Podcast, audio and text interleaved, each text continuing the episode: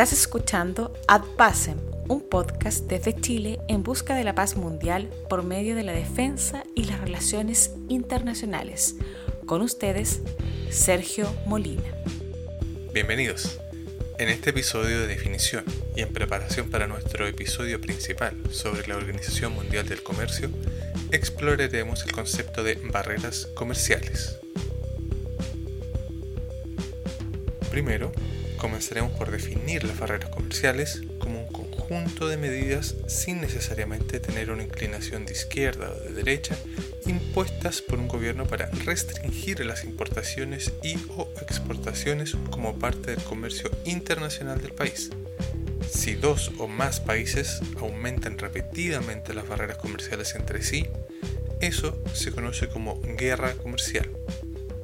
Existe un consenso general entre los economistas de que la imposición de barreras comerciales va en contra del desarrollo económico de las naciones sobre la base de la teoría de la ventaja comparativa, lo que quiere decir en simple y pocas palabras que los productores tienen una ventaja si pueden hacer un producto a un más bajo costo antes de su comercialización y por lo tanto imponer barreras a estos obligaría a la gente a comprar productos que son más caros y o de menor calidad. La forma de resolver este problema pasa por el libre comercio, que implica la eliminación de todas las barreras comerciales con excepción de las que se negocian para permanecer porque se consideran necesarias para las circunstancias particulares del país que con mayor o menor frecuencia están relacionadas con productos agrícolas, siderúrgicos y textiles. Sin embargo, hay voces disidentes que se han opuesto a la liberalización del comercio debido a la preocupación de que puede distribuir de manera desigual las pérdidas económicas, así como influir en la concentración de la fuerza de trabajo en muy pocos sectores, y por lo tanto aumentar la vulnerabilidad de la economía de un país a los cambios en los mercados internacionales. La mayoría de las barreras comerciales que actualmente encontramos entre diferentes países funcionan sobre la base de la imposición de algún tipo de costo, ya sea monetario, en tiempo, una determinada cuota o simple burocracia que se traduce en una subida del precio o un cambio en la disponibilidad del producto comercializado. Estas barreras pueden dividirse en dos tipos diferentes, barreras arancelarias y barreras no arancelarias. Las primeras funcionan mediante la imposición de una carga financiera sobre las mercancías y las segundas funcionan por medios no financieros y ambas pueden aplicarse a las importaciones y exportaciones.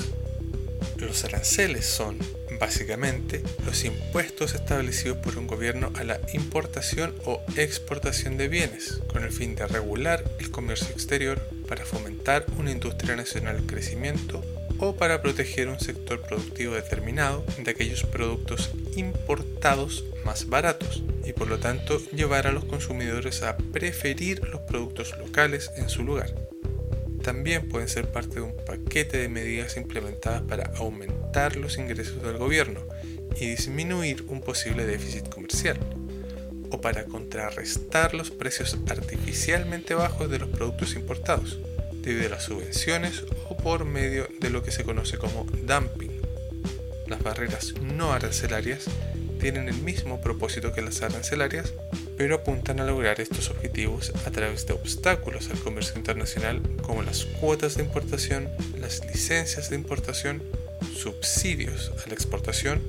o barreras técnicas o aduaneras como las normas de origen y requisitos de seguridad y protección del medio ambiente. Este tipo de barreras se han vuelto más comunes superando al uso de los aranceles por razones como que los ingresos a través de los impuestos que los aranceles implicaban ya no serían tan relevantes para la mayoría de los países industrializados, porque sirven como estándares para productos en todo el mundo o porque pueden funcionar en la eventualidad de que los gobiernos no puedan implementar tarifas para apoyar a ciertos sectores productivos.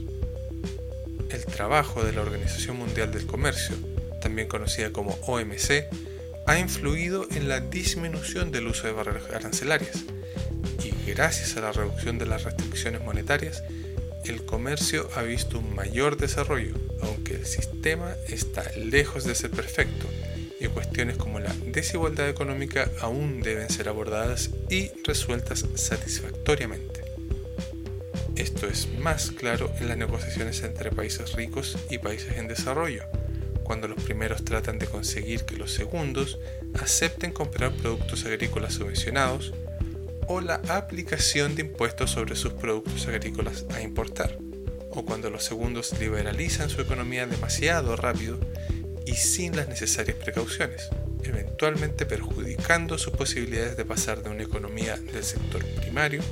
a una economía industrializada. El libre comercio es bueno en general y eliminar las barreras ayuda a las personas a tener acceso a más y mejores productos y servicios, pero la liberalización del comercio no debe ser enfrentada a la ligera, debido a las graves repercusiones que esto puede tener en el futuro del país y de sus ciudadanos.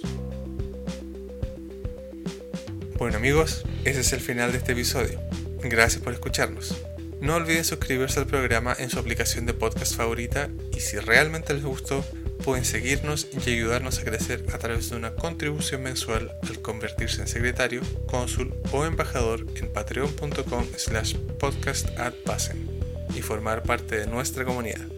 El enlace está en las notas del programa.